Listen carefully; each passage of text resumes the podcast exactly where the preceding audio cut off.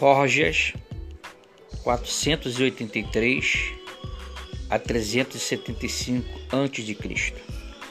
Professor de retórica, mandado a Atenas para pedir socorro em favor dos siracusanos, assombrou a todos pelo brilho de sua palavra, dotado de extraordinário talento pela improvisação. Tratava de todos os temas sem preocupação, com um grande brilho de proficiência, graças ao seu artifício da retórica e às antiteses bem aproveitadas. Georgias era cético Pertencia aos negadores de um critério absoluto, porém apoiava assim razões diferentes das de Protágoras. E seus discípulos, seus princípios são os dos que não existe nada.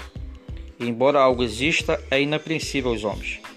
Muitos dos interessantes argumentos de Gorgias foram aproveitados para combater os conceitos de Parmenides e posteriormente para responder à tese realista dos grandes polêmica medieval entre normalistas e realistas. Épias Delis, segunda metade do quinto século a.C., era natural de Elis.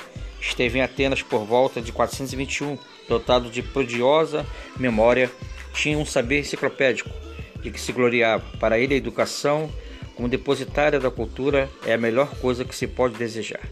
Por ser um representante do cosmopolitismo, pregava a igualdade entre gregos e bárbaros, entre aristocratas e escravos. Tracímaco, quinto século a.C., defendia a tese de que o direito é fundado na força e de que o justo é o que beneficia o mais forte.